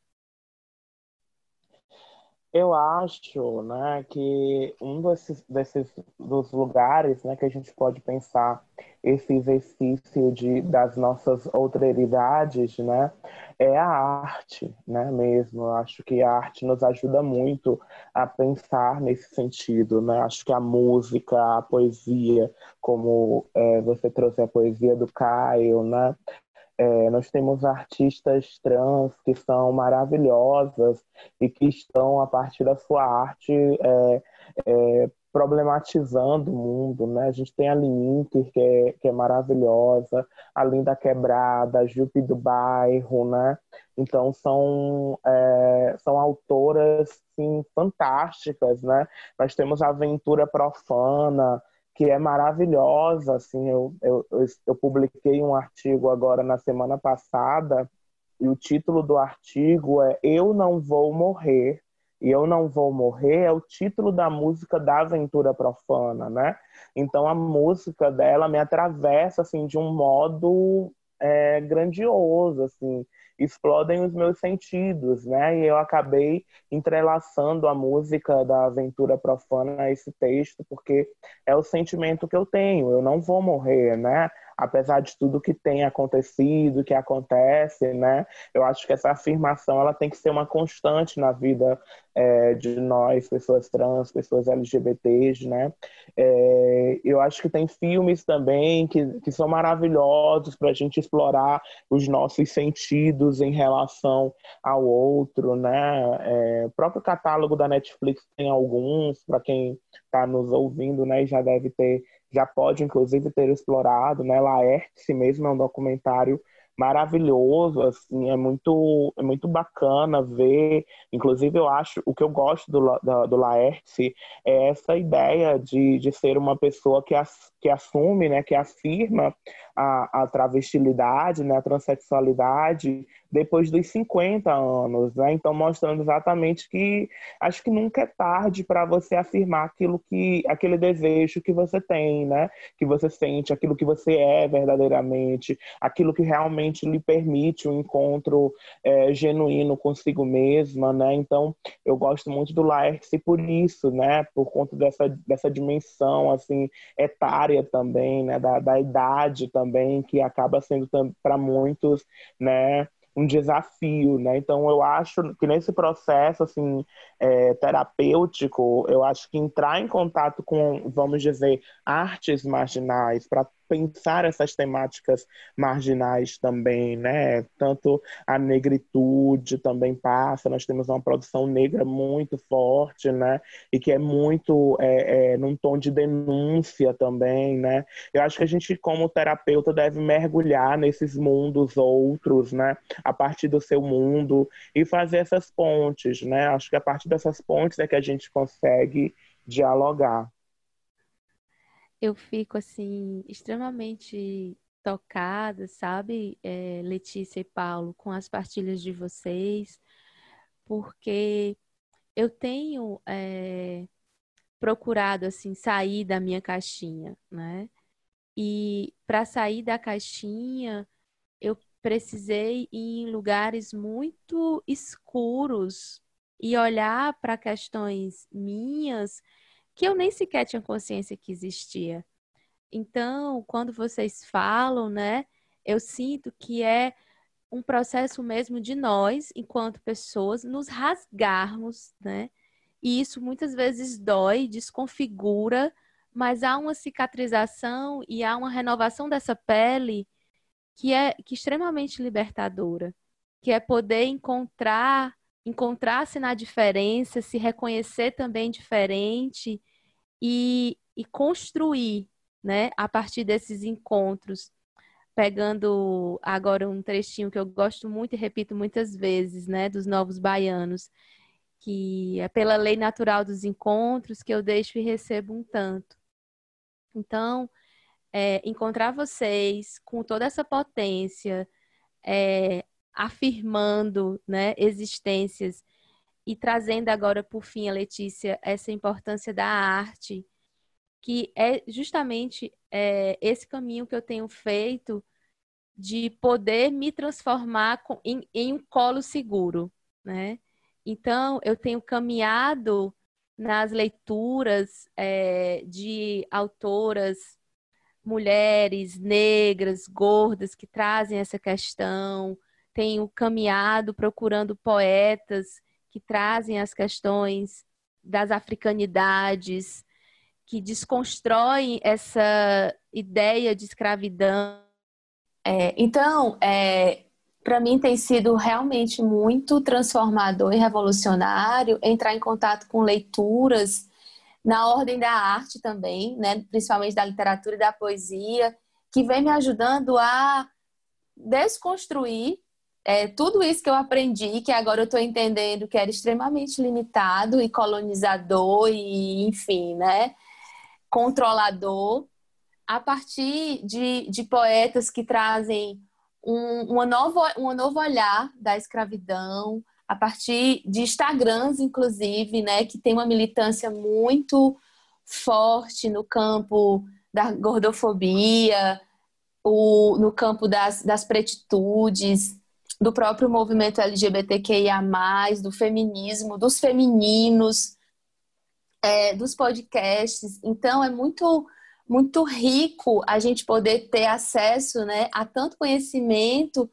e estar tão perto de pessoas que trazem isso de uma forma simples, como vocês estão trazendo, de uma forma que, que facilita a compreensão dos processos, porque eu acho que durante muito tempo o conhecimento também foi é, usado né, para dividir, para hierarquizar, né? E a gente tem a possibilidade de transitar entre saberes tão, tão ricos aqui no podcast de uma forma tão fluida, assim, né? Então, é, Ave Maria, assim, eu fico muito, muito emocionada e grata e sei que a gente está se encaminhando para o fim, mas temos muitas, muitas perguntas, né? E, e muita, e muita conversa e muita luta e muita revolução para criar juntos é, tem muita coisa ainda por fazer, embora a gente tenha aqui a honra de receber duas pessoas que têm movimentado isso. E eu queria compartilhar uma coisa com vocês, é o seguinte. Imagine só que você está num app de pegação gay e de repente tem lá ativo 20 centímetros. Se você é afeminado ou fumante, vaza. Macho gato de corpo maneiro quer fuder macho gato. Se eu quisesse gordura, comia manteiga. Se eu quisesse fêmea, comia mina. Se eu quisesse velho, trabalhava em asilo. Se eu quisesse palha, comprava bombril. Quem tem piercing é vaca. Quem sarra é lésbica. Esse é um trecho do Seja Discreto, que é um zine produzido pelo Pedro Bruksnitsky, acho que é isso. Ele é um design gráfico do Rio de Janeiro que fez uma seleção de vários perfis de aplicativos de pegação gay que tem relação com, pasmem, discursos de ódio. E aí, como é isso para vocês? Olha, como alguém que usa aplicativos de pegação, é, é bem isso, rola, rola bastante. É, claro que tem alguns aplicativos que isso fica mais evidente, isso fica mais forte, outros não tanto, né? depende bastante também do aplicativo.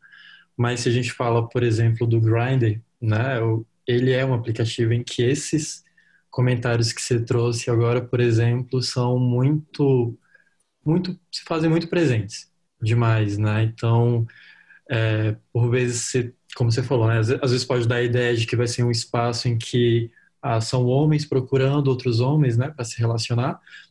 Não só também homens procurando outros homens, também existem pessoas, né, existem mulheres trans também que frequentam também né, esses espaços, travestis. É, mas essas falas elas são muito, muito corriqueiras, né? Então o quanto que esse preconceito, né, o quanto que essa falas que são super misóginas, né, enfim, o quanto que elas também são introjetadas por pessoas que tinham tudo também para fazer essa revolução, né? que tinham tudo para fazer diferente.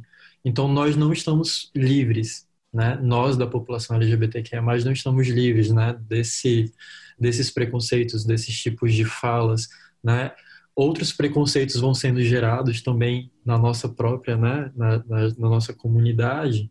Então essa ideia, né, de um ideal de homem tem que ser um cara pausudo, né, um cara comedor, macho com jeito de macho, né? Isso é algo que aparece bastante nos aplicativos. Se a gente para pra, se a gente fosse falar sobre pornografia também, ia dar para para entender bastante disso, né? A pornografia como uma uma forte pedagogia sexual, né? E e aí as, as várias possibilidades né, pornográficas também.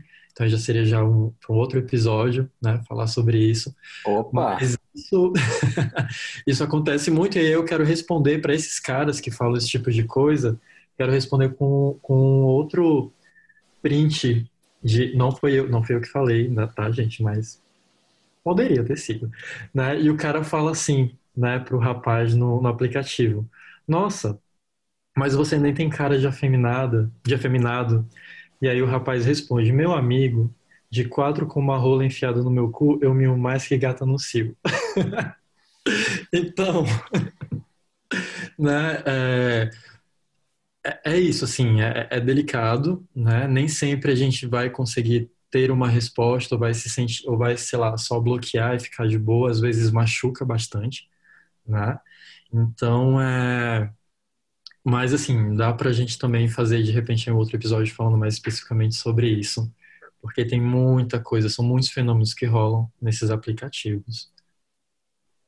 Eu, eu não fico pasmada, assim, com, a, com esse tipo de comentário, sabe? Porque, na verdade, a comunidade de gay, LGBT, tem posturas muito tóxicas e em especial a comunidade gay, sabe? Porque tem todo uma, uma, um histórico, na verdade, da, das identidades gays serem mais é, serem hegemônicas dentro do movimento LGBT, e em especial é, gays brancos cis heteronormativos, né? E aí é, existem gays cis heteronormativos porque a heteronormatividade ou a cis heteronormatividade não é, não faz referência a uma orientação sexual, mas sim a um regime de poder. Então, os gays, eles reproduzem muito das violências cis heteronormativas dentro da, da, da, das suas vivências, né? Isso reverbera de diferentes modos, né? Então, assim, é, é bem comum as pessoas acharem, gays acharem que travestis são gays que passam dos limites, que acabam sujando a imagem de toda a comunidade LGBT, porque não precisa se vestir de mulher, porque não precisa ser tão afeminada, afeminada, né? E que na verdade nunca vai ser uma mulher e fica inventando esse tipo de coisa. Então, isso vem também dentro de, do, do próprio movimento gay, de modo específico, das pessoas gays, que na verdade, historicamente, tentaram implementar uma imagem gay normatizada, cis heteronormatizada, né? Exatamente para no movimento de ser incluído, né?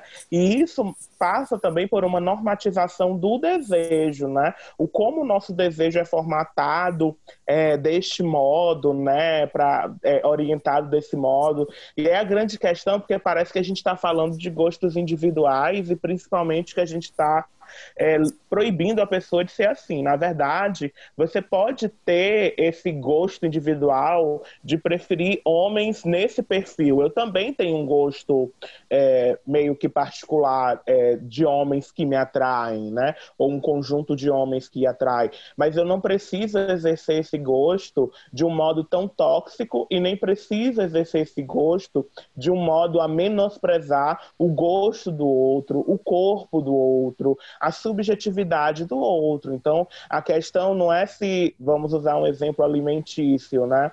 É, eu não gosto de açaí, mas todo mundo que eu vejo assim gosta e toma muito açaí. Então, tá, podem tomar açaí à vontade, né? Não preciso é, iniciar um movimento contra o açaí, né? Então, quem gosta de, de transar assim, transar assado, eu gosto que me peguem assim, me peguem de outro modo, o cara tem que ser assim, eu gosto mais, eu sinto mais tesão assim, beleza, é o teu desejo, né? Mas a grande questão é, não vamos criar hierarquias em relação ao desejo dos outros e, principalmente, vamos entender que isso que você chama de seu desejo não é apenas seu, porque na verdade o desejo ele não escapa ao controle, à normatização. Então, se eu, por exemplo, tenho uma grande dificuldade em gostar de homens que não sejam, que não tenham um padrão disso que a gente chama de masculinidade, né? É porque eu fui orientado, né, de certa forma socialmente, eu passei por várias situações que me mostraram que o tipo de homem que eu deveria me interessar era esse. E aí, por isso, por exemplo, que a gente pode achar estranho, por exemplo, que eu, como uma travesti, possa ficar e namorar com um gay afeminado. O que é isso? Vai estar tá ficando com gay afeminado, mas tu não é travesti, tu não é heterossexual, né? E aí volta para aquela discussão da gente romper com essas coisas. Por que não? Não posso ficar com um homem, com um gay afeminado? Por que eu não posso ficar com um, um homem hétero, né? Cis hétero? Por que, que eu não posso ficar com um homem trans, né? São muitas possibilidades. Então, se você tem um gosto que é particular, primeira coisa, saiba que ele não é seu gosto. Uh, você, nós passamos por essa para exercer certos gostos, né? E segundo, não crie hierarquias a partir do seu gosto. Seu gosto é o seu gosto e todo mundo pode gostar de outras coisas diferentes de você, né? E só mais uma, só mais um ponto também para complementar em relação a algo que chama a atenção dos aplicativos, também tem a questão do anonimato, né? Em alguns aplicativos, é, nem sempre você precisa colocar a sua foto, né? A sua imagem, ou então às vezes você coloca, mas não a sua imagem de outra pessoa, né? Então essa questão também do anonimato, eu vejo que é algo que de alguma forma potencializa também certas falas, sabe? Potencializa certas violências. E tudo isso que a Letícia falou de fato, né? Realmente, o lance do, do gosto, né? É, é, mas a questão é como que você é, manifesta isso, né? Como que você, o quanto que você tenta desqualificar outra pessoa, o quanto que você são formas muito violentas.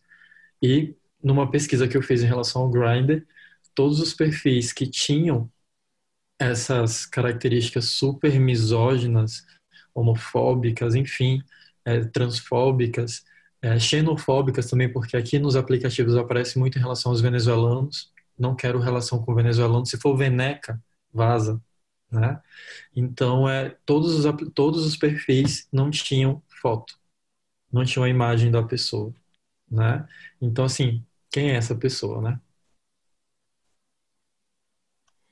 É, a discussão é, é longa, né? E eu acho que, de fato, a gente precisa estar atento a, a esses fenômenos contemporâneos é, mas isso vai ficar para outro episódio, porque chegou a hora da gente começar a nossa despedida. A gente costuma ir se despedindo assim, bem devagarinho, para sofrer menos.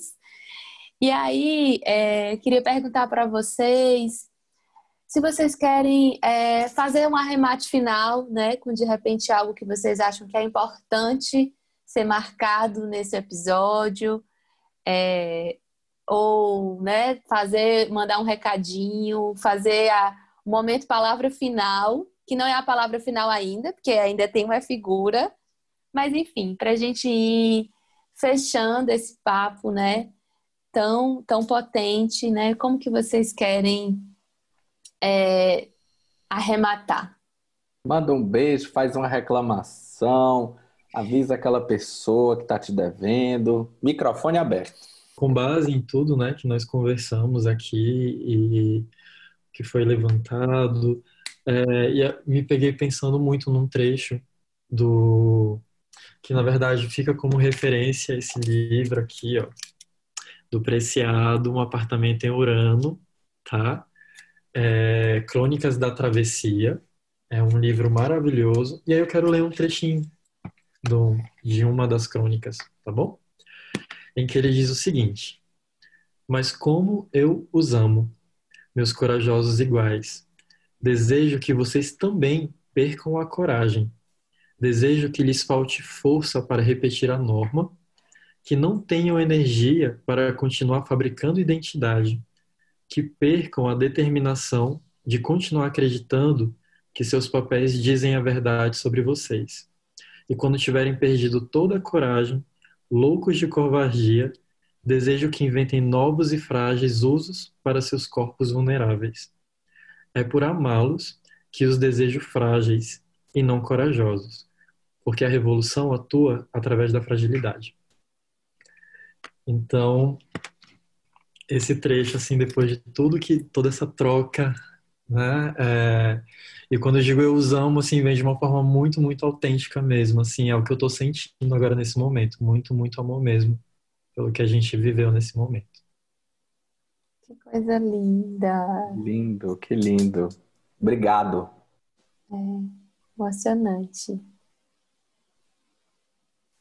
É, então, acho que é, foram muitas aprendizagens hoje, né? Muitas trocas afetivas, né? É, fico bastante feliz em poder fazer esse tipo de compartilhamento, né? Acho que, de certo modo, as mídias potencializaram isso de um certo modo, apesar dos problemas é, que elas trazem em outras perspectivas, né? E acho que a gente deve seguir nesse processo de, de encontro consigo mesmo, nisso que o Paulo traz a partir do preciado, de encontrar as nossas fragilidades, né, e fazer dessas fragilidades potência, inclusive, né, porque na verdade é, ser forte é abraçar as fragilidades, né, é, é entendermos um pouco quem nós somos, né. É, eu acho que vou indicar depois, mas de certo modo já já deixo também a minha própria indicação de página é, no Instagram, para quem quiser estar tá nos seguindo, arroba o underline trans. É, e também na, nas minhas redes sociais essa semana vou estar tá divulgando meu último texto publicado, Eu Não Vou Morrer, né?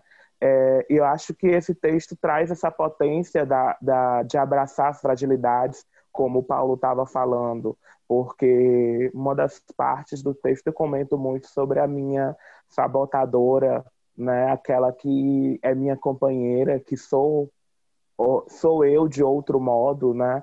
Sou eu que, tem, que tentei durante vários anos da minha vida é, me apagar, me cancelar, me menosprezar, né? E o quanto o processo de cura veio a partir da, da aceitação dessa outra eu, dessa minha sabotadora, né? Então, de certa forma, abraçar a minha sabotadora, é entender o meu lugar de fragilidade. Então, como recado final, né, assim, é, nesse início de despedida, eu quero que cada vez mais nós possamos abraçar as nossas fragilidades e tentar ter um relacionamento mais genuíno é, com quem nós somos com aquilo que nós desejamos, né? Abraçar essa potência do, do desejo e transcender esse desejo. Ave Maria, ou pova inspiradora. Muito lindo. Eu acho que sempre que eu escuto isso, assim, a palavra final, e agora ouvindo a Letícia, é, me vem essa coisa assim do quanto foi acertado a gente abrir espaço para dialogar com outras pessoas, não gestalterapeutas, mas que em alguma medida o campo tem nos trago pessoas que têm um funcionamento extremamente gestáltico. Letícia, você não sabe, mas você é uma grande gestalt terapeuta. Tem um funcionamento muito gestáltico e é muito bacana a gente poder conversar com alguém que fala na nossa língua. Isso é muito legal, mesmo vindo de uma língua diferente, digamos assim. Muito obrigado. E a gente recebeu hoje eles, especialmente ela, Letícia Carolina Nascimento, que é pedagoga, professora da Universidade Federal do Piauí, atualmente doutoranda em educação pela UFPI, é vinculada ao NEPEGES, Fonatrans, RIMAS, ABPN, GPTrans e AIPGP. E, além disso, foi a primeira mulher trans a ser professora da Universidade Federal do Piauí. Muito obrigado, querida. E recebemos também Paulo Henrique Pinheiro de Barros, que é psicólogo, gestalt terapeuta e sexólogo, coordenador do Instituto de Gestalt Terapia de Roraima e coordenador do Núcleo de Atendimento Psicossocial para a População LGBTQIA+. Gente, gratidão imensa por vocês estarem aqui, por vocês toparem essa aventura de estar com a gente quase meia-noite gravando um episódio. Mas antes de irmos para o fim, temos o nosso querido e amado, e você que está aí ouvindo a gente, pega caneta e papel, que é hora do É Figura.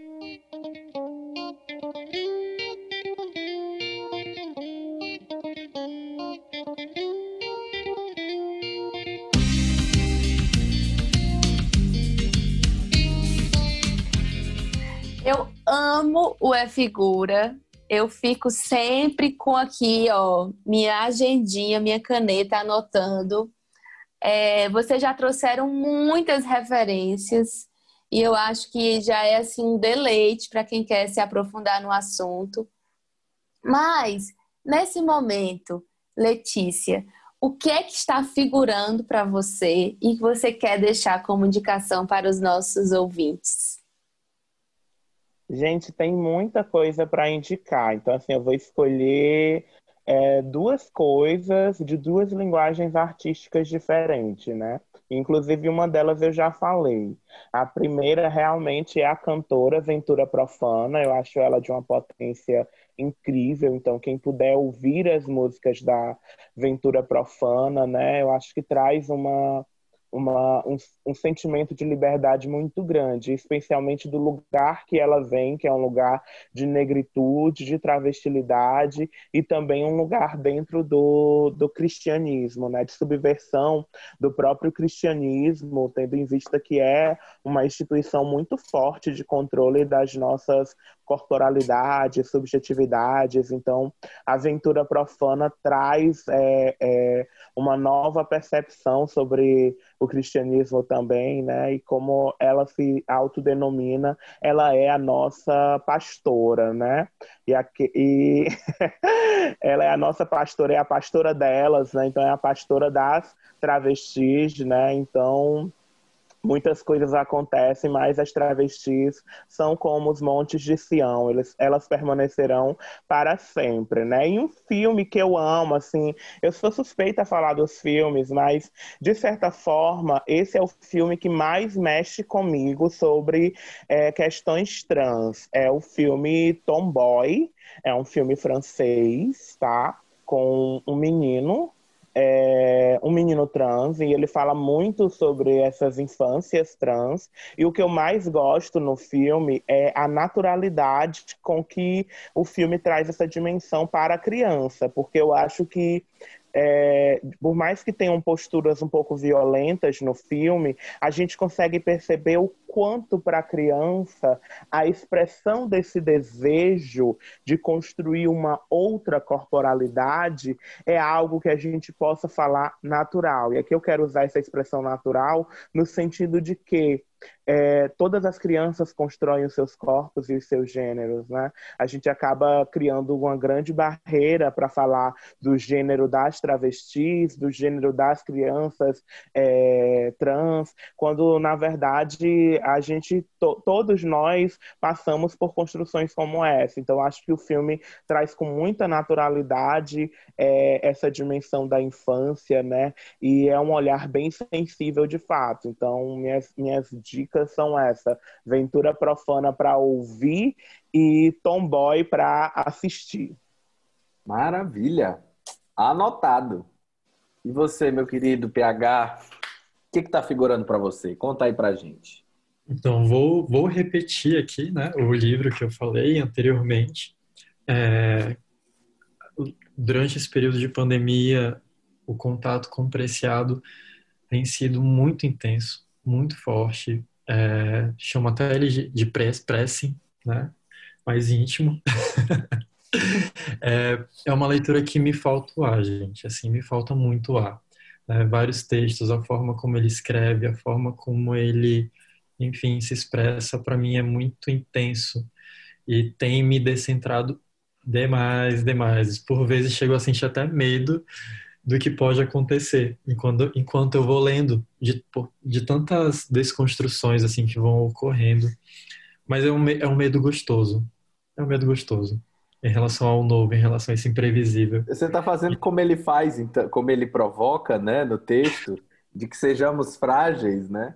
Exato, exato, né? Então é é isso, né? O texto é um apartamento em Urano, Crônicas da Travessia, tá? É um texto assim que é muito, são vários textos, são várias várias discussões que ele traz, muito contemporâneas também, né? Então é uma gosto bastante. E aí também peguei um outro livro, tava aqui, né? Olhei, bati o olho e que é o livro Crianças em Dissidências. Esse livrinho aqui, né, o pessoal não vai ver a capa, mas enfim, é... que é um livro que, que me faz lembrar muito da minha infância, é um livro que me faz lembrar muito das pessoas que eu atendo também, né? pessoas adultas ou adolescentes que trazem situações de, da infância que foram bem é, marcantes. Então, esse livro, ele tem me apresentado muitas coisas, assim, ao mesmo tempo que tem muita dor, tem muita resistência também tá? Então eu deixo essas duas indicações que podem contribuir demais para o nosso fazer gestáltico. Olha, indicações, né, totalmente é, novas para mim e instigadoras, né, porque como eu falei mais cedo, eu venho fazendo esse movimento mesmo de expansão, né, de, de mesclar minha estante a partir daquilo que está nascendo dentro de mim, como necessidade mesmo de, de reinvenção, de restauração e, acima de tudo, de libertação, né? De, de todas essas amarras que, que foram impostas e que eu tinha e que nem sabia. Então, obrigada. É, portanto, a gente vai fechando oficialmente o episódio, mas com uma vontade imensa, né, de que essa, essa conversa ela possa reverberar em muitas pessoas e que esse eco que vocês estão criando seja realmente é, levado a, a mover transformações, né, em cada, em cada pessoa que nos escuta e que está em seu processo aí de se revisitar, se revisitar né? E de tornar-se, né? Mais empático e mais aberto a essas diferenças, a essa pluralidade. Né? Acho que eu gosto mais de pluralidade do que diferença. Então, gratidão, Paulo. Gratidão, Letícia. Esse podcast tem criação e concepção de Wani Belmino e Wilson Luiz. Com edição e mixagem de Marcelo Gomes. Música de Matias Lobo. E por aqui, nós fechamos mais uma Gestalt. Tchau, tchau e até o próximo. Cansei de me esconder entre olhares sussurros com você. Somos dois homens e nada mais. É, eu vou falar, fazer igual aquele meme que diz assim: quando eu mando um áudio pra minha amiga, trava e eu tenho que repetir a mesma emoção. Boa! A mesma emoção, tá? Então eu vou fazer a mesma cara.